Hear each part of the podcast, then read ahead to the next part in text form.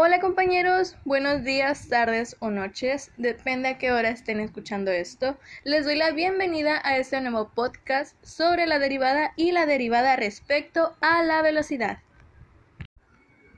Para empezar tenemos que entender los dos conceptos, tanto de derivada como de velocidad. Entonces, para entender qué es una derivada, tenemos que es, resulta ser el límite hacia el cual tiende la razón entre el incremento de la función y el que corresponde a la variable, cuando este último tiende a cero. Entonces, entendemos que son todos los resultados de un límite que se representa la pendiente de la tangente o la gráfica de la función en un punto. Ahora que tenemos el concepto un poco más claro de la derivada, tenemos que tenerlo también con la velocidad, y este se puede dividir en dos la velocidad media o la velocidad instantánea. La velocidad media es el cociente entre el cambio de posición o desplazamiento y el tiempo, mientras que la velocidad instantánea se define como el límite del incremento de la posición entre el incremento de tiempos correspondiente, haciendo que la única diferencia entre estas dos es que la instantánea depende de cierto número en específico para poder calcularse. La velocidad media es el cociente entre el cambio de posición o desplazamiento y el tiempo, mientras que la velocidad instantánea se define como el límite del incremento de la posición entre el incremento de tiempos correspondiente, haciendo que la única diferencia entre estas dos es que la instantánea depende de cierto número en específico para poder calcularse. Ahora que conocemos ambos conceptos, que es la derivada y la velocidad con sus respectivos conceptos, que ya sabemos que es la velocidad media y la velocidad instantánea, vamos a ejemplificarla y a darla a conocer como un ejemplo de vida diaria para que ustedes tengan una mejor comprensión y entiendan perfectamente este tema. Ahora vamos a tomar todos estos conceptos que ya vimos y ejemplificarlos en un problema de la vida diaria, como puede ser el tomar el autobús. Este dicho autobús va de Cuernavaca a la Ciudad de México y recorriendo una distancia de 820 kilómetros en 11 horas. Entonces podemos imaginar que este autobús va de las 9 de la mañana y llega a su destino a las 9 de la noche.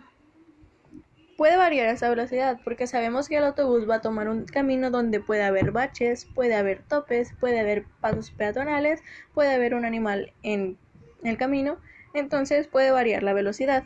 Para esto vamos a saber las velocidades instantáneas en cada punto o en tales puntos en lo que podamos decir aquí puede haber una variación y esta sería nuestra derivada. ¿Por qué? Porque estamos calculando la razón en dicho punto y en la función, esta función que sería el camino que recorre este autobús, sería em, el cambio de la velocidad media que lleva este autobús. Entonces, la derivada podemos relacionarla con esta función en una gráfica y esta gráfica representa la pendiente de la tangente o la gráfica de la función en un punto como antes ya hemos dicho.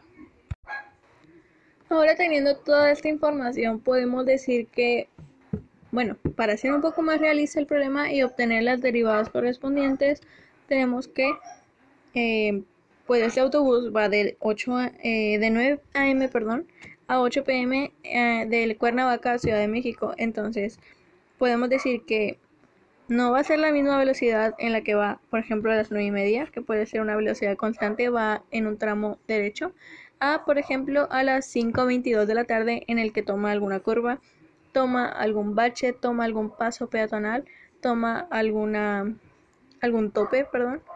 Y pues ahí sabemos que nuestro chofer va a tomar una velocidad diferente, va a disminuir al promedio, entonces ahí tomamos puntos de diferencia en el cual la derivada va a sufrir cambios. Nuestro límite de velocidad va a tener cambios, entonces al trazarla en nuestra eh, tomar esta función y trazarla en nuestra gráfica va a tener eh, la pendiente de la tangente a la gráfica de la función en un punto como bien hemos sabido eh, al graficar una función tenemos nuestra curva que es la función, entonces eh, esta pendiente de la tangente es nuestra derivada.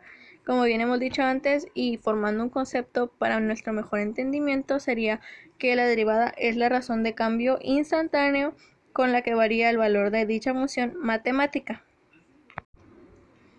Entonces, este es solo un ejemplo para poder entender un poco mejor lo que es la derivada y la derivada con relación a la velocidad.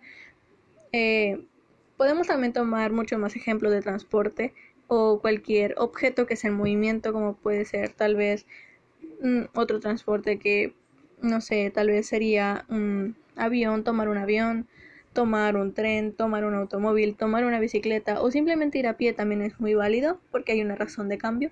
Entonces, eh, ahora que sabemos nuestra derivada y nuestra velocidad, podemos relacionarla muy bien para trazarla gráficamente y tener nuestra pendiente de la tangente y poder asimilarla con la función que queramos. Muy bien, entonces para finalizar y dar por concluido este tema vamos a resumir todo como que la derivada es una función en un punto que representa el valor de la pendiente de la recta tangente en el mencionado punto y mide el coeficiente en el que la varía la función, es decir, nos dará una formulación matemática de la noción del coeficiente de ese cambio. Este coeficiente indicará lo rápido que crece o en su defecto lo rápido que decrece una función respecto al eje de un plano cartesiano de dos dimensiones. Y pues la velocidad podemos dividirla en dos como velocidad media, que es simplemente la división entre la distancia recorrida con el tiempo en el que éste tarda en llegar al destino. Mientras que la velocidad instantánea tenemos eh, que calcularla como la velocidad media, pero en cierto punto en específico, como bien hemos dicho antes. Muy bien, espero les haya servido mucho el capítulo de hoy, espero estén contentos y hayan aprendido mucho sobre la derivada y la derivada respecto a la velocidad. Nos vemos pronto, que les vaya bien y nos vemos hasta la próxima.